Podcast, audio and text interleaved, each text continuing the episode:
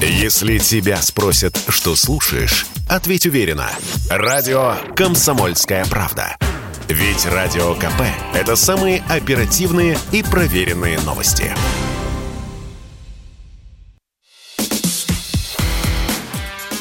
Диалоги на Радио КП. Беседуем с теми, кому есть что сказать. Всем здравствуйте! В эфире радио «Комсомольская правда». Я Сергей Мордан. Сегодня будем разговаривать с политологом Сергеем Михеевым. Сергей Александрович, здрасте. Здравствуйте. Спасибо, что приехали, доехали до нас. Время тревожное. Вот э, практически неотрывно слежу за новостной лентой. А, задам совершенно идиотский, казалось бы, вопрос. Война начнется или нет? Ну, когда-нибудь какая-нибудь война обязательно начнется. Отличный ответ. Это сто процентов, да. Я вот даю прогноз, записывайте, он самый точный. Но какая, когда и где, пока неизвестно. Если вы имеете в виду ту ленту, которую в основном формирует западное информационное агентство, а это именно она, потому что надо сказать, что, к сожалению, а, одна из, один из форматов, так сказать, западной силы, он состоит в том, что они до сих пор держат э, вот рамку основных заголовков по всему миру. Все равно э, они определяют информационную повестку дня на планете, да, и с них списывают свои, так сказать, заголовки многие другие информационные агентства, да, и вот когда говорят, в чем там сила, как бы, брат, да, или там в чем сила Америки, доллар и прочее, прочее. Доллар, да, естественно, но кроме всего прочего, если дальше расшифровывать, это в том числе информационная повестка, которой они владеют э, полностью, ну, или, скажем, процентов на 90, да, а мы вот пытаемся там куда-то пробиваться, никто не хочет слушать. Ну, так вот, если вы имеете имеете в виду их заголовки, то я думаю, что они э, просто пытаются сейчас, э, ну, э, во-первых, продолжить ту повестку, которую они задавали все последние месяцы. Они э, хотят убедить всех, что Россия настолько зла, что она непременно должна напасть. То, что она сейчас не напала, это или недоразумение, как бы, да, или просто результат давления Запада, то есть, считай, победа, как бы, да, успех mm-hmm. или промежуточный успех. Но все равно что-то случится, потому что остановиться просто на том, чтобы констатировать свой успех, они не могут. Этого мало. Вот например, сейчас можно было бы сказать, все, мы победили злого Путина, да, потому что вот все наши совместные усилия в отношении Украины, как бы, да, они заставили злого Путина отказаться от своих планов, Россия побеждена. Э, это будет работать там несколько дней, там пару недель, и больше, и больше не будет работать, потому что э, на самом деле как бы этого мало для того, чтобы как-то завершить вот эту ситуацию, или, скажем, дать ей такое развитие, которое нужно, э, ну, условно, там, западному миру, тем же американцам, надо еще что-то. На еще что-то мы не идем, и сейчас такая вот ситуация сложилась, когда их часы идут быстрее, чем наши, и время немножко работает на нас, хотя, конечно, ясно, что ситуация, она такая далеко не благостная.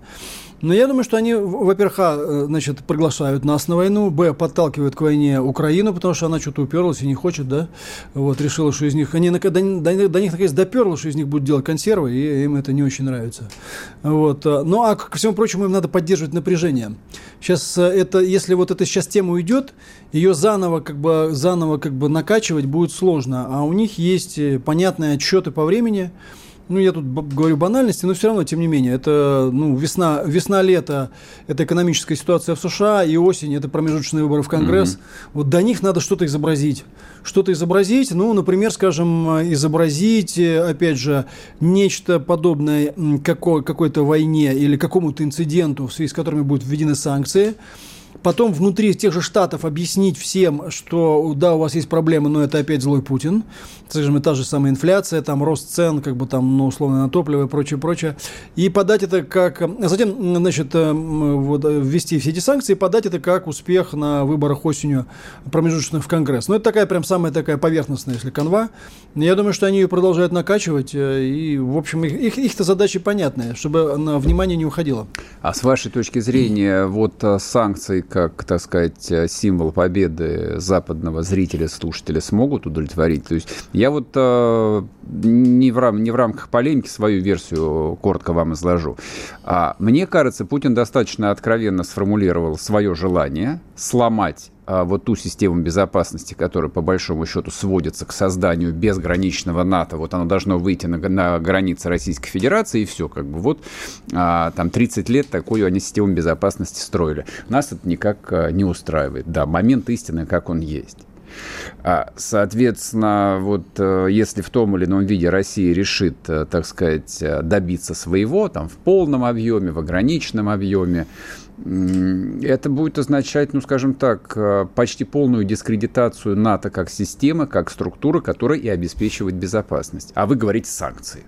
Нет, я говорю санкции, э, потому что то, что, то о чем вы сказали, это, во-первых, наше э, видение, да, это наше желание. Угу. Но э, э, это первое. А второе, это следующий уровень просто, да, потому что, ну, если эту ситуацию раскладывать на, как бы, на уровне, их довольно много.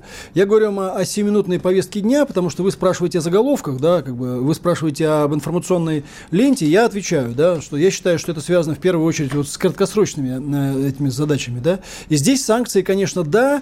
Э, вопрос в том, что и они будут иметь э, в, с точки зрения пиара ограниченный по времени эффект а вы переходите на следующий уровень, говорите о том, а как же будет решаться в целом систем, вот этот вопрос по системе безопасности.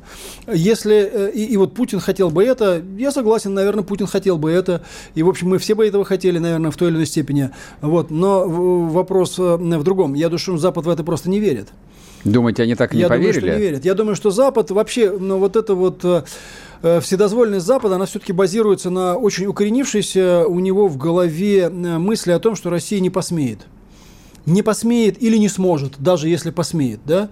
Но одно дело Крым, Одно дело, так сказать, поддерживать каких-то союз, союзных нам людей, как они их называют, сепаратисты на Донбассе. Другое дело что-то гораздо более значительное, да? И они считают, что или не посмеет, или не сможет, даже если попробует что-то делать. Поэтому они играют э, на короткую дистанцию. Плюс на короткую дистанцию их заставляет играть, э, их заставляет играть их собственная политическая логика. Они, несмотря на то, что действительно существует глубинное государство, американский истеблишмент, все равно весь западный мир, он, он является заложником той самой демократии, о которой они так любят любят говорить. Вот куда, не, все равно, куда так сказать, не кинь, все равно э, через 4 года выбора, там, или через 3 года выбора, через 2 года выбора, да, у кого как. Они не могут игнорировать эту ситуацию. Они вынуждены с ней работать. Даже несмотря на то, что в определенной степени это имитация где-то, но они должны с ней работать. Они должны работать с избирателем, они должны работать с собственной политической элитой, они находятся в постоянной вот в этой дискуссии. Да, они все друг друга врут, mm-hmm. да, в той или иной степени. Это правда. Но э, все равно как бы они очень детерминированы этой ситуацией например, тот же самый Макрон, вот он приезжал, э, я, например, с какими-то европейцами там спорил, тут они говорили, ну, у Макрона же была миссия, вы понимаете, нам не все рассказали. Какая миссия у него была? Вот вы мне можете там в двух словах объяснить? Мне кажется, вся его миссия выиграть выборы в апреле. Ну да, оч- вот очевидным образом. Вот и вся его миссия, которую он держит в голове. В конце концов, и Макрон, и Байден, и мы с вами, мы, э, ко всему прочему, просто люди. Мы с вами работаем в одной сфере, они работают в другой сфере, но ко всему прочему, мы просто люди. У каждого есть свой жизненный, так сказать, там, э, план, что называется, да, какая-то стратегия или тактика. Ну, у кого-то есть, у кого-то нет, ну или как-то... И они точно такие же. Угу. Они точно такие же. И поэтому я сказал вот эту фразу, что их часы идут быстрее, чем наши. Потому что в силу того, в том числе, что у нас называют, вернее, они называют у нас авторитаризмом, да, как бы наши часы идут чуть медленнее. Это, кстати говоря, неоднократно Россию спасало в прошлом. Вот, и, может быть, играет нам на руку и сейчас. Но это просто не отменяет всего того, о, том, о чем вы сказали. Вы сказали, что не в плане полемики. Я тоже думаю, что здесь не полемика, здесь просто немножко, так сказать, мы с разных сторон на эти дела смотрим. Мы хотим, чтобы это было так. Они пока не считают, что э, такое развитие событий неизбежных. Они угу. пока считают, что можно сделать так, чтобы мы увязли в украинском вопросе. И они пока считают, что можно сделать так, что очередные санкции будут подтормаживать эту ситуацию, будут создавать нам проблемы проблемы, а потом того глядит, так сказать, Путин тоже не вечен, да? Что-то будет происходить, они как-то с этим сыграют. То есть я думаю, что вот пока так. Они все-таки 30 лет вот этого вседозволенности, ну, 15 уж как минимум, 15-20, да? Они их немножко расслабили с той точки зрения, что они в нас перестали верить. Тем более, что мы сами, давайте скажем честно, очень долго их убеждали, что мы очень предсказуемые, что мы ничего плохого делать не будем. Мы сейчас же убеждаем, правильно? Мы же говорим, нет, у России нет никаких таких планов. У России никого не хочет, э, значит, воевать, никому не угрожает. Ну, не хочет и хорошо. Значит, можно играть в ту же самую кашу, ту же самую, так сказать, жвачку пережевывать, которую они пережевывали все 30 лет назад. В этом смысле, кстати говоря, я считаю, что мы все-таки не поймали оптимальную стратегию. Я не знаю, что там в голове у Путина, как бы, или у людей, которые его окружают, да, но мне кажется, мы все еще, знаете, вот болтаемся вот в этой вот, сами еще себя не определили. То ли мы продолжаем всех убеждать, что мы такие же, как вы, мы носим такие же джинсы, так сказать, живем такую же жвачку, э, едим такие же гамбургеры, то ли мы все-таки э, суверенная цивилизация, которая как бы имеет собственную стратегию, тактику и так далее. Мы сами с этим не определились. Они это чувствуют, не надо их за дураков считать. Они очень хорошо, на мой взгляд, просчитывают э, психологию людей, они очень хорошо видят их слабости, их страсти. И они на этих страстях играют как на пианино. Они на этом купили многих наших лидеров, мне кажется, в прошлом, да. Они рассчитывают, что смогут это сделать и в будущем. Вот э, вы несколько раз э, повторили, что они, скорее всего, просто не верят в то, что сценарий может быть э, таким неожиданным и внезапным. Ну, давайте спишем это вот на разницу политических культур и вообще разницу культур. А я хотел спросить ваше мнение, как вы думаете, а вот украинские элиты, они же одной культуры с нами, и политической, и неполитической, они рассматривают вот такой сценарий, когда действительно ты не успеешь доехать до Борисполя? Они рассматривают такой сценарий, но им э, для того, чтобы реагировать стратегически, не хватает мозгов, это раз, и самостоятельности, это два. А, потому что все-таки я бы, честно говоря, э, не рискнул бы э, ставить на один уровень качества условно американскую и украинскую политические элиты. Это совершенно разные люди.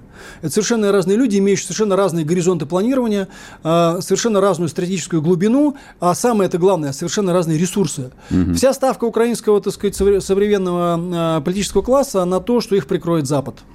Они э, на самом деле знают нас, э, потому что они это мы, а мы это они, просто как бы, да, в разных ситуациях попали в разную ситуацию да, историческую, да. Э, они откололись от этого большого исторического мира, хотя вот эти имперские амбиции, наоборот, их мучают. Им хотелось бы, чтобы с ними считались как с тем, чем они были когда-то, mm-hmm. будучи включенными в, вот как часть в эту большую элиту. Но ресурсов для этого нету, поэтому они ищут, так сказать, себе дополнительный ресурс. А сейчас прервемся на полторы минутки новостей, вернемся и продолжим разговор. Сергей Михеев с нами в студии, не уходите. Если тебя спросят, что слушаешь, ответь уверенно. Радио «Комсомольская правда». Ведь Радио КП – это самые актуальные и звездные гости.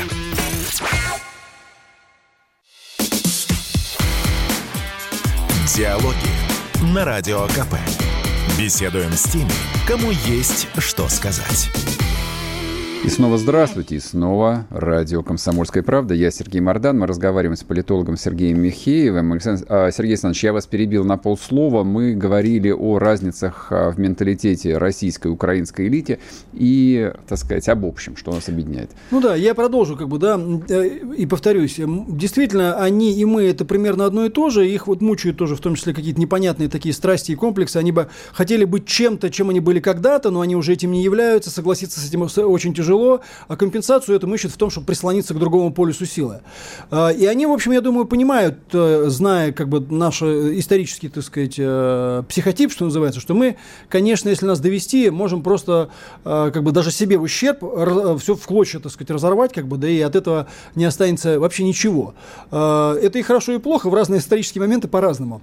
Но, во-первых, среди тех людей, которые там находятся у власти, практически нет тех, кто действительно готов осознавать Э, объективно и в исторической продолжительности э, интересы условно независимой Украины, их просто нет, им для этого не хватает. Они временщики, не, то есть. Да, совсем. они временщики, да.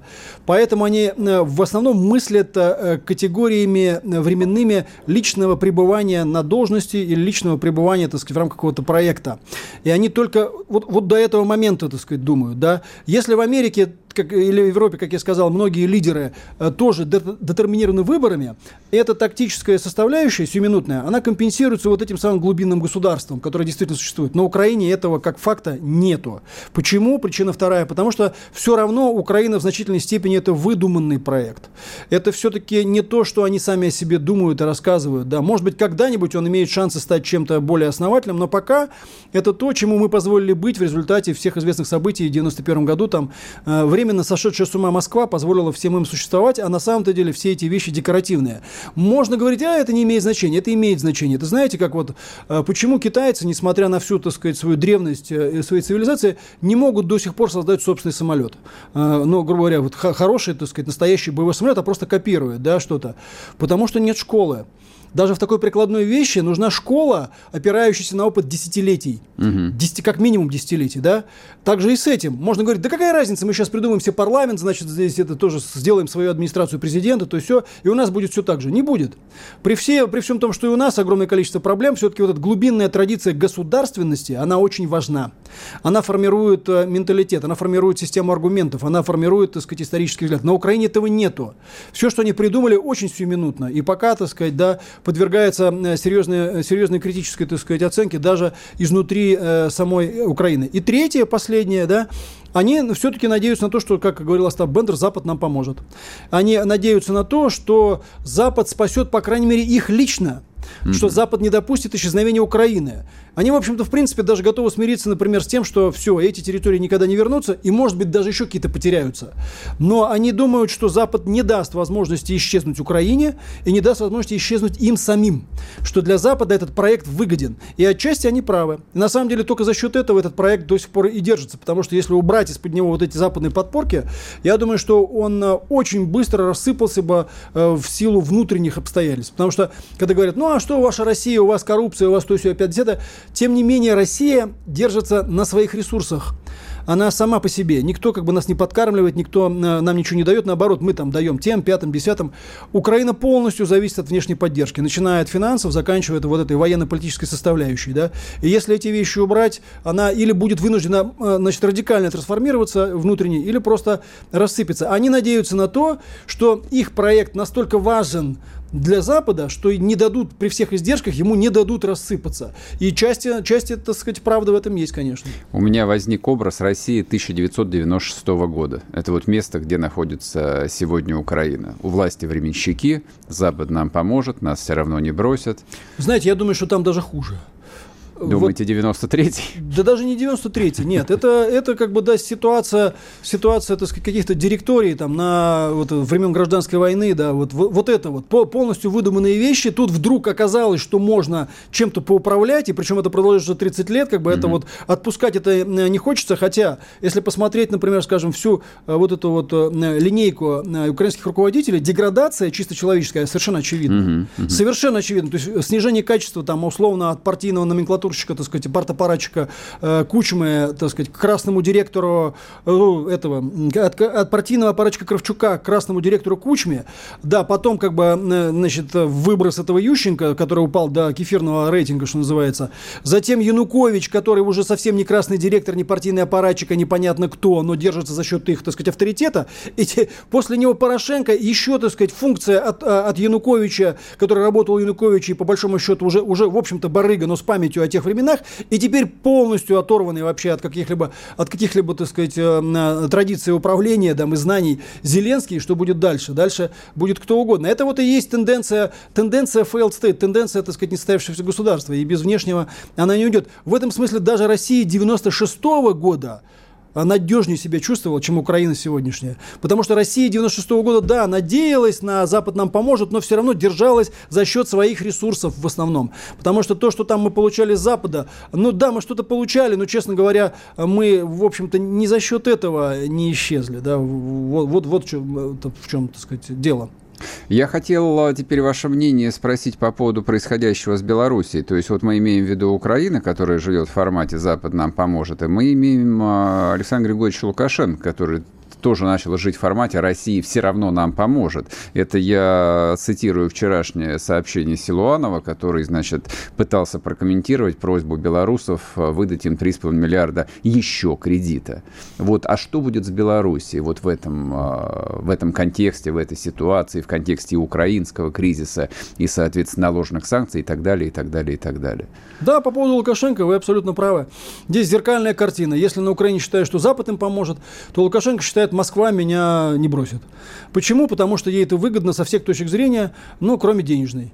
Вот. Ну, и он как бы подспудно проводит простую мысль уже много-много лет, да, что, ну, за союзнические отношения надо платить. А, можно, можно по этому поводу, значит, возмущаться, но я, честно говоря, ничего в этом необычного не вижу. Это и есть политика. Белоруссия, в общем-то, тоже э, в значительной степени выдуманное государство. Я понимаю, что сейчас там многие, там, кто слушает, нам могут обидеться, но это так. Я просто считаю, что это как бы, ну, надо констатировать как факт. Но Белоруссия, благодаря Лукашенко, более все-таки, на мой взгляд, э, сильному человеку, чем все те люди, которые стояли во главе Украины, более сильному человеку, хотя, может быть, даже и не имеющему такого опыта, как имел, например, Кучма, да, или тот же Кравчук, но, тем не менее, более сильный человек, да, э, он э, как бы смог, во-первых, удержать ситуацию э, в руках, несмотря там на большое количество рисков, и, во-вторых, он все-таки, колеблясь между тем и этим, сделал, мне кажется, более правильный выбор. Все-таки Россия для Белоруссии более скажем так, ну, более выгодная партия во всех отношениях. И более понятная, более органичная и более выгодная. более выгодная, потому что, ну, давайте представим себе, что такое Белоруссия, пошедшая по пути Украины. Ну, э, в лучшем случае это нищета, потому что Беларусь не имеет ни природных э, ресурсов, ни выхода к морю, а ее обрабатывающая промышленность и она, ну, и ее, так сказать, вот все эти промышленные предприятия, они на самом деле никому не нужны, кроме самих белорусов, и, может быть, частично России, да? А это в лучшем случае. А, то, есть, то есть вот так, реформа, реструктуризация, значит, миллионы на улице, как бы, и все, и гуляй, Вася. И, кстати, кто помнит, да, вы, может быть, помните, э, э, когда только начиналось все это дело, и у власти власти был еще Шушкевич, например, Беларусь была очень криминальной страной. Почему? А, по вот этой трассе, которая шла на запад, и оттуда да, работали челноки, которые потом переориентировались на Турцию.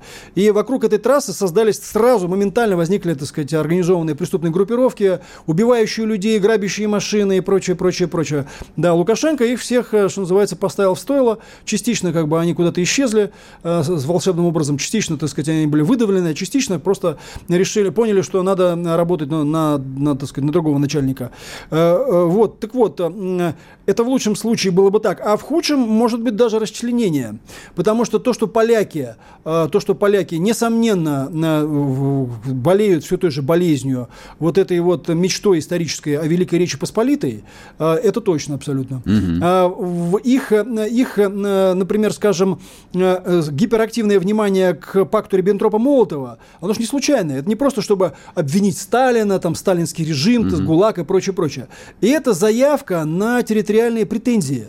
Это заявка на пересмотр территории, на пересмотр итогов вот этого самого пакта Риббентропа-Молотова, да, и раз, а значит раздел Белоруссии, значит возврат себе того, что называется Западной Беларуси, потому что это прямая цепочка. Значит, э, сталинский режим был преступным, значит, э, э, пакт Риббентропа-Молотова был преступным, значит, все, что, все территориальные, так сказать, переделы, которые были в связи с ним, преступны, а следовательно, давайте восстановим историческую справедливость, а ну-ка возвращайте нам, как бы, да, половину территории современной Беларуси. Я думаю, что в случае, если бы в Беларуси установилась там условно демократическая власть, это был бы вполне реальный сценарий для белорусов.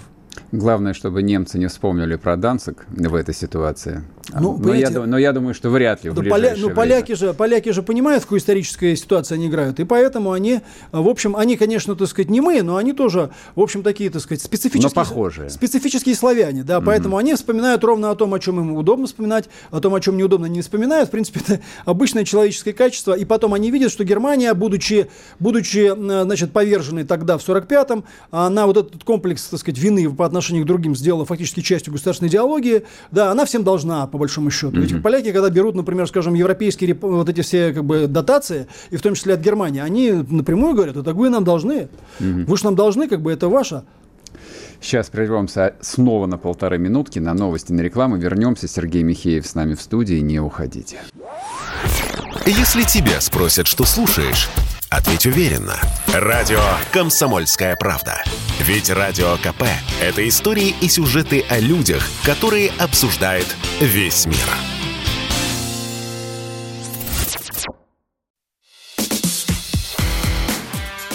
Диалоги на Радио КП. Беседуем с теми, кому есть что сказать. И снова здравствуйте. Это радио «Комсомольская правда». Я Сергей Мордан. Мы разговариваем с Сергеем Михеевым. Обсудили Украину, обсудили Белоруссию. Сергей Александрович, а теперь я хотел бы к нашей внутренней повестке. Вчера а, было, ну, на мой взгляд, совершенно скандальное выступление вице-премьера Хуснулина в Государственной Думе, которое, ну, имеет смысл обсудить. А, я коротко напомню, а, ну, даже не для вас, а для слушателей. Ему задали вопрос а как быть с мигрантами, которых то ли 5 миллионов, то ли 8 миллионов? И это, в общем, очевидным образом является проблемой со всех точек зрения. И тут Хуснулин объясняет, ну, послушайте, а, мигранты работают на 50% больше, получают на 30% меньше, а, типа, вы что, вот э, хотите, чтобы мы подняли зарплату, перевооружили стройкомплекс, вот капитальные вложения. Ну, в общем, он разговаривал с депутатами как с какими-то неразумными детьми. Никто не возмутился, никто не зашикал, не захлопал. Мне вот какая мысль в голову пришла в этот момент. А, всегда обращал внимание, что у американских президентов во всех речах вот как фетиш возникает идея «мы создаем рабочие места для американцев» и так далее где рабочие места для граждан России? То есть почему это не является такой же табуированной темой и что со всем этим делать? Да, я лично как бы по этому поводу имею достаточно твердую позицию уже много лет. Я считаю эту политику, ну, мягко говоря, ошибочной. А если говорить откровенно, ну, абсолютно вредной. А, просто вредный и все. По сути, мы размениваем доходы строительного комплекса на национальную безопасность. А, потому что вопрос мигрантов, он очень многосторонний.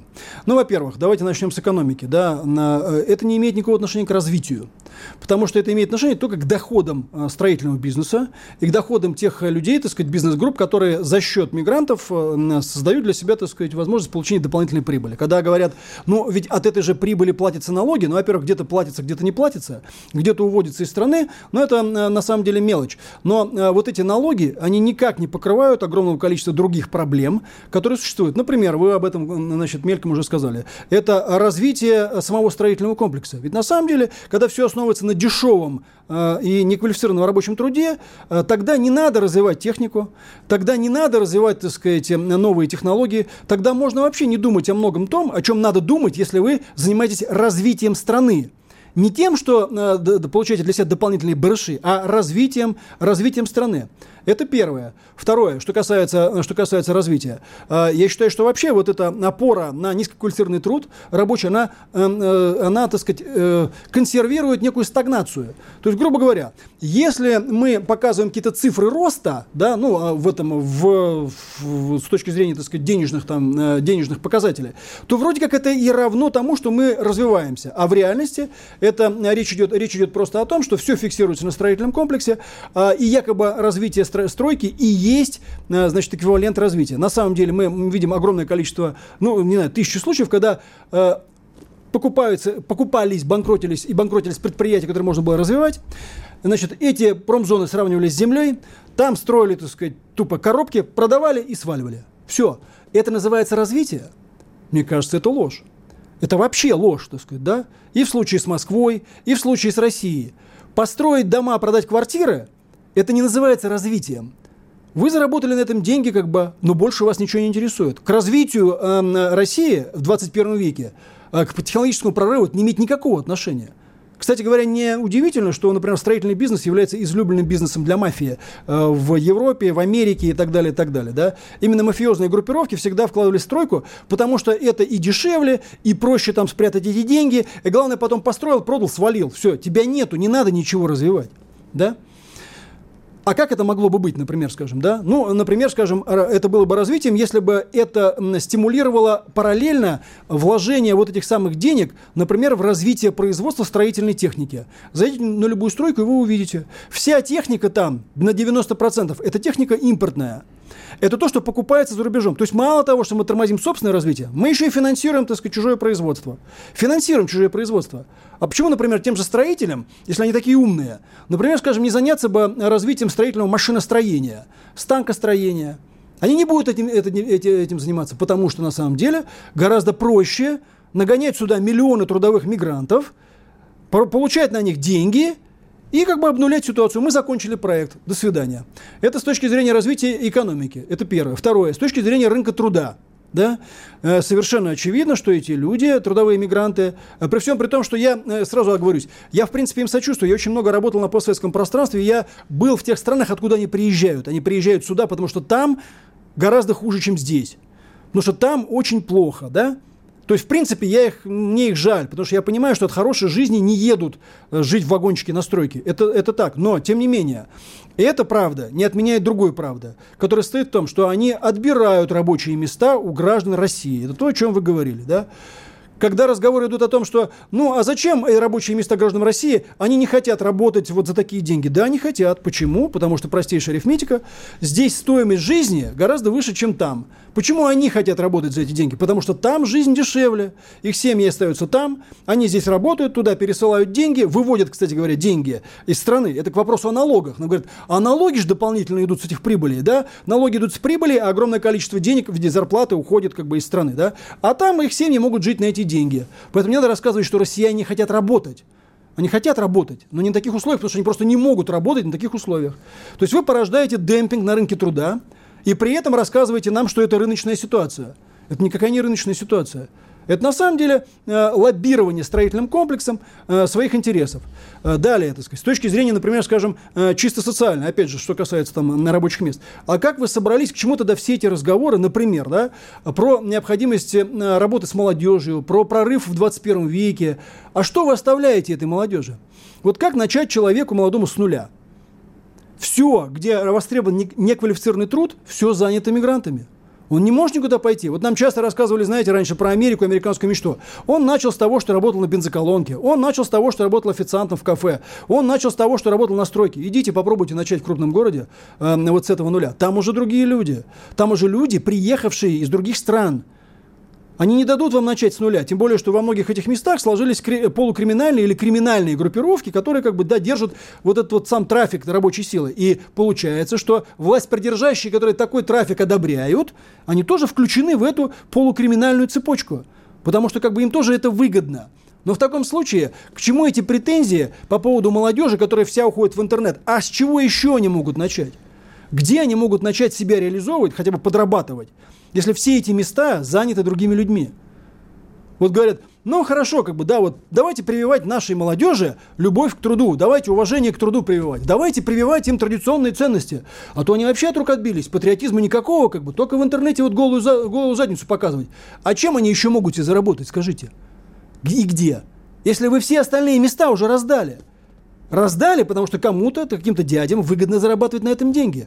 Куда эта молодежь пойдет? И чем она будет заниматься? У нее другого выхода просто нету. У многих из них. Я не говорю, что у всех. Все они сейчас ринутся на стройки, так сказать, да, в официанты и бензоправщики. Но у многих из них нету, вы, нету выбора. Они даже доставщиками не могут пойти на этих там велосипедах работать, да, потому что там уже другие люди. И вас туда просто так даже и не пустят. Не пустят просто так. В таком случае, думаете ли вы о будущем? Стратегия ли это? Имеет ли это какое-то отношение к развитию, так сказать, страны? И, кстати говоря, к вопросу о демографической ситуации. Вы же людям как бы тоже не даете строить собственную перспективу, вы их подвешиваете. Потому что они знают, что вот сюда я не пойду, туда не пойду. Мог ли, может ли быть здесь возникнуть какой-то компромисс теоретически, да? Чтобы и волки были сыты, и овцы целы? Может. Может. Но для этого э, государству в первую очередь надо создавать не сотни и тысячи, а миллионы рабочих мест в других отраслях. Предположим, вот уже все, стройка подсела на мигрантов, тра-та-та, она не может по-другому. А, а свое население, так сказать, чем будет заниматься? Для своего населения вы могли бы с участием государства, если это не коммерческая лавочка государства, это, если это не корпорация, как бы, да, а государство, если Россия это цивилизация, да, могли бы начать создавать заново или воссоздавать те высокотехнологичные отрасли производства, в которых можно было создавать миллионы рабочих мест для квалифицированных рабочих, инженеров и так далее, и так далее. В противном случае вы тормозите развитие собственного населения – для того, чтобы получать деньги. И больше ни для чего. Это не стратегия, это даже не тактика. Это просто, так сказать, такая, эм, значит, логика крупных лавочников. То есть, да, они ворочают миллиардами, но они лавочники. Лавочники по своей, так сказать, этой самой, по, своей, э, по своему менталитету. Дальше, как бы, просто если, если быстро, да, а, вопрос межнациональных отношений. Вы же понимаете, что, а, э, грубо говоря, насыщая страну как бы трудовыми мигрантами, которые при всем при этом еще монополизируют целые отрасли, вы создаете, хотите вы это или нет, Э, межнациональное напряжение. Никуда вы от этого не денетесь. Конечно. Пример Калужская область, то, о чем уже три недели не прекращается скандал. Да, от этого деться никуда невозможно. Можно замалчивать, можно, так сказать, делать вид, что этого нет, но это будет только нарастать. Угу. Это будет только нарастать. И вы ничего с этим не сделаете. А компенсируют ли доходы вот этих, э, так сказать, джентльменов из строительных групп вот эти проблемы? Нет, конечно. Вы спросите у них, а как вот с этим э, справляться, с этими проблемами? Они скажут, а нас это не касается. Мы бизнесмены, мы деньги зарабатываем. Тогда у меня вопрос тем, кто, и они, может быть, даже правы, тогда у меня вопрос тем, кто считает себя властью. А вы что делаете? Тоже вместе с ними деньги зарабатываете? Или все-таки вы должны думать на будущее, да? Как будет меняться социальный ландшафт? Как будет развиваться проблема с межнациональными отношениями? Как будет с криминогенной ситуацией? И компенсируют ли те бабки, которые, как бы, да, пусть даже отчисляют в бюджет вот эти люди, компенсирует ли оно решение этих проблем? На мой личный взгляд, категорически не компенсирует. Не компенсирует. И последнее, то, что ближе мне. Да? Я вас сейчас прерву а, еще на минутку, мы после этого вернемся, и вы сможете закончить свою мысль. Сергей Михеев с нами в студии, не уходите. Если тебя спросят, что слушаешь, ответь уверенно. Радио «Комсомольская правда». Ведь Радио КП – это эксклюзивы, о которых будет говорить вся страна.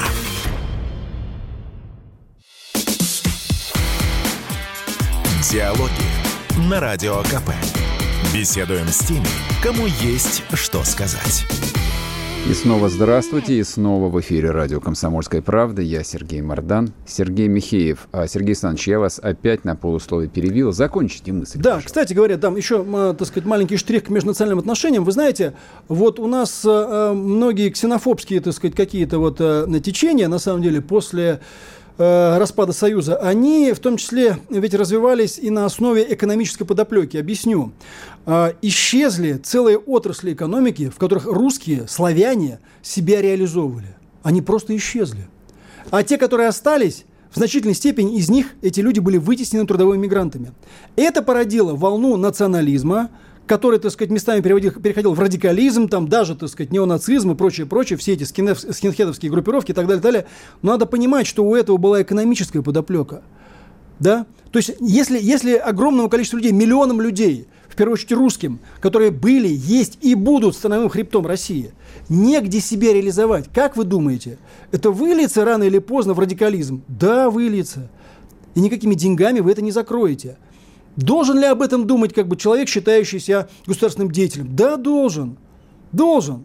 Потому что, конечно, как, как конкретный чиновник может сказать, вот я отвечаю за строительный комплекс, меня, так сказать, больше ничего не тревожит. Конкретный бизнесмен может сказать, я вообще бизнесом занялся, чтобы получать доходы, меня больше ничего не тревожит.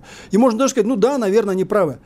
Но кто-то должен формировать государственную стратегию, и учитывать все эти факторы. И уважаемого господина бизнесмена, и уважаемого господина чиновника включать в эту стратегию и говорить ему, слушай, родной, ты, конечно, должен, но у тебя есть вот такие, такие, такие ограничения. Вот давай крутись как хочешь, а вот в этом будешь работать. Не умеешь – свободен. Что касается бизнесмена, для бизнесмена надо создать конкурентную среду. Или поставить его в жесткие рамки, когда ему будет выгоднее использовать местный труд. Не хочешь – свободен. Как это можно сделать в строительном комплексе? Создать государственную альтернативу которая, например, государственная строительная компания, которая будет наиболее, наиболее э, чувствительные для страны как бы, проекты э, э, выполнять с минимальной, э, э, так сказать, с, минима, с минимальной маржой, с минимальной, так сказать, прибылью. Угу. Или, например, скажем, в области строительства, вместо того, чтобы погружать миллионы людей в ипотеку на десятилетия, да, развивать институт социального э, найма, как это было там mm-hmm. тоже в той же самой, в той же самой, так сказать, э, при той же самой советской власти. У нее, у нее были какие-то плюсы, были какие-то минусы, но надо аккумулировать то, что работает в новых условиях и двигаться, и двигаться дальше. Это важно. Это важно. Вот это и есть государственный подход. А пока мы видим подход в рамках подхода к России как к бизнес-проекту. Mm-hmm. Понимаете, одна из проблем, я вот, между прочим, по, тоже по геополитическому, так сказать, теме до этого говорил, одна из проблем, мы не можем до сих пор понять, что тот подход, который как бы мы, э, э значит, трактовали, ну, как бы практиковали в 90-е нулевые, он больше не работает на, э, на это самое, на, на, на фоне вот тех вызовов, которые есть. Также и в экономике. Отношение к России как к бизнес-проекту – это провал. Вот один из, одна из причин провала на Украине – это тоже отношение к этим вещам как к бизнес-проекту. Эта логика провалилась, она обанкротилась по всем направлениям. И здесь, заканчивая ответ на ваш вопрос по мигрантам, я перехожу опять же, так сказать, к любимому, так как я постсоветским пространством много занимался. Я довольно часто слышал, например, да, вот такие аргументы. Я когда, так сказать, конкретным каким-то направлением занимался, говорил, ну вот смотрите, нам надо оказать влияние на ту или иную страну. Ну у нас же здесь миллионы мигрантов, давайте мы нажмем на, эту, на этот вопрос. Нельзя. Всегда говорили, нельзя, ты что? Нельзя, нельзя даже эту тему поднимать. Почему нельзя? Ну как же, это рычаг нашего влияния. А я вот, вот вам что скажу. Никакого влияния у нас нету. Потому что если вы не пользуетесь рычагом, он не является рычагом влияния. Если он у вас порос мхом и опутан паутиной, и вы боитесь до него даже дотронуться, это не рычаг влияния. Вы заложник этой темы. Вот мы стали заложниками этой темы. Мы заложниками сделали миллионы русских, которые находятся на постсоветском пространстве. Пусть они там будут, это типа вот наше влияние, да, а там влияния никакого нету. И мы стали заложниками темы миграции. Пусть они здесь будут, да, русские пусть там, так сказать, прозябают, а эти пусть сюда едут, да. И вот так мы типа будем влиять на постсоветское пространство. Реальность такова, ни на что мы так не влияем. Русские с русскими там делают, что хотят, и мы на самом деле ничего как бы по этому поводу не предпринимаем или не можем предпринять. А здесь, что касается мигрантов, когда что-то нужно им, они начинают предъявлять нам, наши, нам претензии. Я имею в виду там те же страны Средней Азии. Когда что-то нужно нам, они вспоминают про то, что они независимые. Угу. То есть даже в этом смысле эта ситуация не работает. Тут очень много, очень много, так сказать, ну, такой, знаете, местами косности, а местами откровенной лжи. И я думаю, что это базируется э, в первую очередь на том, что кто-то получает на этом сверхдоходы. Вот, собственно, и все. Мы вот тут э, очень органично с вами выходим вот на какую тему, как мне кажется. А у нас есть э, некий дефицит идей. Вы сказали о том, что в 90-е была очень простая идея. То есть корпоративное государство, деньги решают все, минимум издержек, максимум маржи. Но, вот, собственно, как бы на этом, ну, как-то двигались более-менее. Сейчас не работает.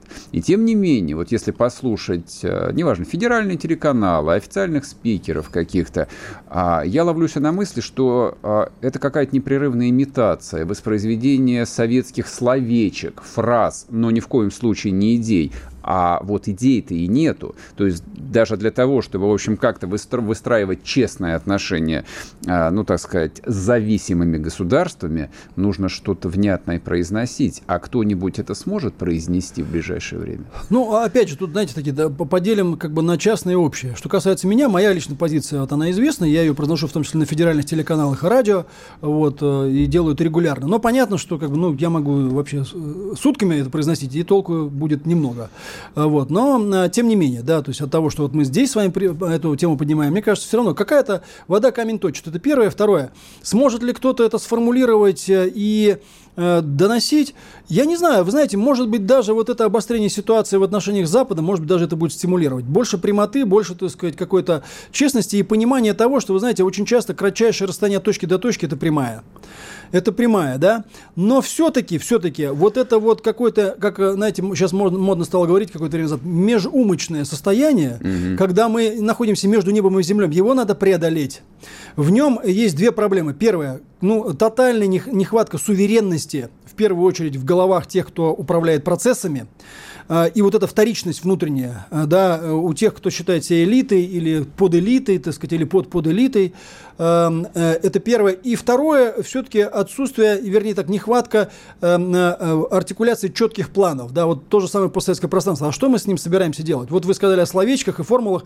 Да, там очень часто повторяются какие-то такие, такие формулы, как будто мы прям Советский Союз строим. Ну, про интернационализм, про Я, я могу сказать, что мы ничего такого, мы никакого такого проекта там не строим. Да, конечно. Мы только можем мечтать о нем, или там э, кому-то может казаться, что мы его строим. Угу. Но в основном-то это, конечно, имитация. И причем имитация имитация, она связана с объективными обстоятельствами. Эти люди свою власть не отдадут. Угу. Надо понимать, что вот эти национальные элиты, да, э, которые избрали на самом деле этнический национализм главным своим идеологическим, так сказать, содержанием после распада Советского Союза, я имею в виду другие страны, кроме Российской Федерации, они не отдадут ту власть, которая им на голову упала.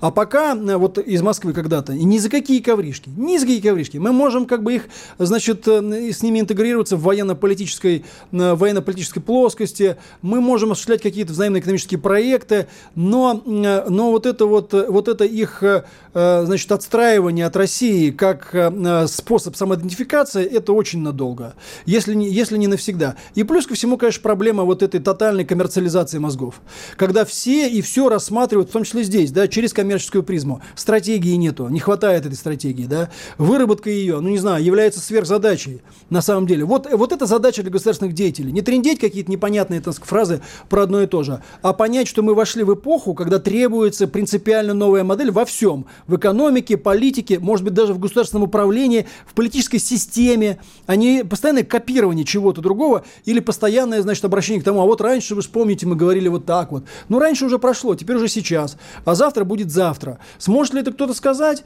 Ну, на сегодняшний день единственный человек, который может сказать что-то такое, что будет прислушиваться, это Владимир Путин, да. Э, но он как, как бы вроде тоже э, в, в, этой, в этой сфере он за все хорошее против всего плохого, но этому не хватает, этому не хватает э, очертаний, очертаний стратегии. Этому не хватает четкого, так сказать, четкого, четкой структуры. И потом, если это на каждом шагу спотыкается о частные, так сказать, сказать, интересы или групповые интересы тех или иных людей, структур и групп, и групп элиты, ну тогда, в общем, это так и будет вот в этом во всем буксовать. Если, как вот вы говорите, чиновник высокий выходит и говорит, а что вы хотите, чтобы мы зарплату, что ли, больше платили, да? В том числе, на самом деле, эта стратегия должна исходить из целей. Сначала цели, потом задачи и инструменты, которые подходят. А здесь получается так. Сначала прибыль, а под нее идеология, стратегия, геополитика и все остальное. Нет, друзья, э, я лично абсолютно уверен, что в таком случае все, что вы говорите о суверенитете, это в значительной степени как бы не будет иметь никакого смысла. Это не будет иметь смысла, потому что суверенитет в первую очередь в голове. И в первую очередь он касается не того, значит, как, как бы кому бы там, какие бы это самые, какие бы там доходы э, какой-то очередной бизнес-группе э, себе, так сказать, увеличить, а в том, чтобы э, осознать цели там, не знаю, на там 100 лет вперед. И понять, вот вы сейчас вот это и это делаете, а как это будет через 30-50 лет выглядеть? То есть здесь тоже вот это вот временчичество, оно а, а, остается, у многих остается, да. Вот я, например, на этом посту пробуду еще столько-то времени, но я и буду думать только до этого момента. Дальше мне неинтересно. Стратегии все-таки, рассчитанные на 30, 50, там, 100 лет не хватает. Я понимаю технологически, почему, э, скажем, этого не делают, или, скажем, почему это не оглашают, даже если это у кого-то есть. Потому что как только ты это скажешь, придется этому соответствовать. А тут уже тогда свобода для маневра сужается. Но и не делать этого тоже нельзя. Не делать это тоже нельзя, в том числе даже для того, чтобы хотя бы, ну, скажем, некий тонус э, у страны поддерживать, чтобы людям было понятно, вот как вот, вот, вот так вот мы, вот, мы для этого делаем. В конечном итоге цели-то вот такие. Спасибо большое. С нами в студии был Сергей Михеев. Подписывайтесь. YouTube канал Радио Комсомольская правда, YouTube канал Мардан Live. До встречи. Диалоги на Радио КП. Беседуем с теми, кому есть что сказать.